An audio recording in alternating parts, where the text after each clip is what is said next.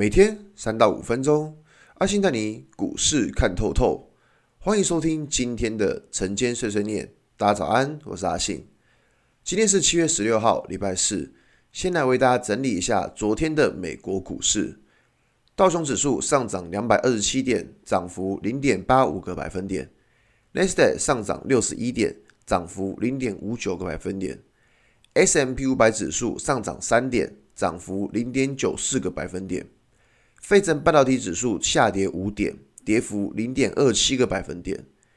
美国大涨的原因在于六月的工业以及制造业生产数据都优于预期。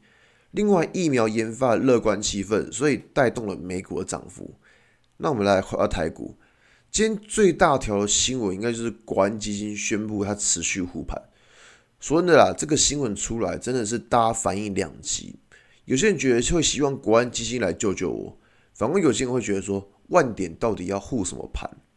那如果以阿信的看法来说，其实国安基金护不护盘真的无所谓。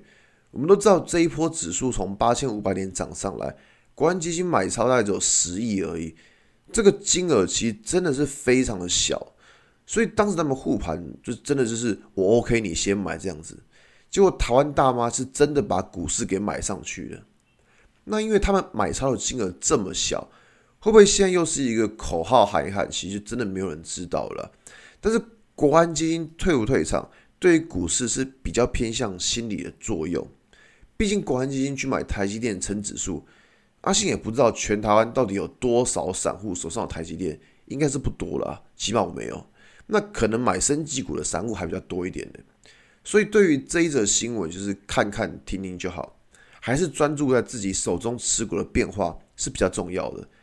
毕竟，就算国安基金会护盘，也不一定护到你手上的股票啊。那昨天在 PP 的文章，有同学提问了一个问题，那个问题如下：他说啊，请问我今天看到股价突破大量 K 棒的均价之后，确定量增进场，可是过一阵子又跌下来了。我想知道是因为后续量能没有持续增加，所以跌下来？那我们是不是在快要收盘的时候再买会比较好呢？其实这个问题问的非常的好，阿信在这边回答这位同学，突破买进的分方式啊，本身其实没有错，但这个牵涉到盘好以及盘不好的时候。现在之前盘面气氛好，你只要看到突破之后进场追价，可能都会有不错的获利。但是当你发现盘不好的时候，你看到突破就跑去追，可能过一段时间之后马上就杀下来了。所以这个方法跟盘面气氛其实有很大的关系。那可能会有同学问到，我们该如何去判断盘面气氛的好坏呢？其实有一个简单的方法，就是你最近几次交易，你去观察，如果看到突破之后进场，结果都吃损的情况之下，这种状况就表示目前的盘面气氛不是很好。就像是最近几天这个样子，你看到突破之后冲进去，诶，怎么过一下又掉下来了？那假如说盘面状况不好的时候，你要么就是把操作资金缩小。要么就是干脆是不要追，等到股价压回之后再来买，这就是针对现在盘面气氛不好的时候你要知道的阴影的办法。那最近气氛不好原因还有在于生技股，罪魁祸首当然就是那个天国一辉嘛，合一、中天那些的。那其实早在七月九号那根 K 棒出现之后，阿信就跟你说要小心了，这个绝对不是马后炮，大家可以自行去翻阅七月十号那天的广播。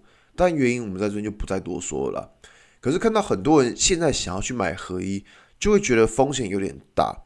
毕竟你不知道股价要跌停到哪一天，这种操作完全就是赌博。尤其是股价跌停跌了这么多天，那种筹码就是要让它沉淀一下。所以这部分的操作在跌停还没有打开之前，不会想要去接这把刀子。就算跌停有打开，你要操作也是要小心一点。最后。最近的盘是真的有够烂的，随随便便股价就杀下去。这边操作就是控制好资金，不要把之前赚的部分把它吐回去。就是盘不好的时候，你耐心等待一下，等待趋势出来之后再来放大资金就好了。记得进场点是等出来的，好吧？那今天的节目就到这边。如果你喜欢今天的内容，记得按下追踪关注我。如果想知道更多更详尽的分析，在我的专案。给通勤族的标股报告书，有更多股市洞察分享给大家哦。阿信晨间碎碎念，我们明天见，拜拜。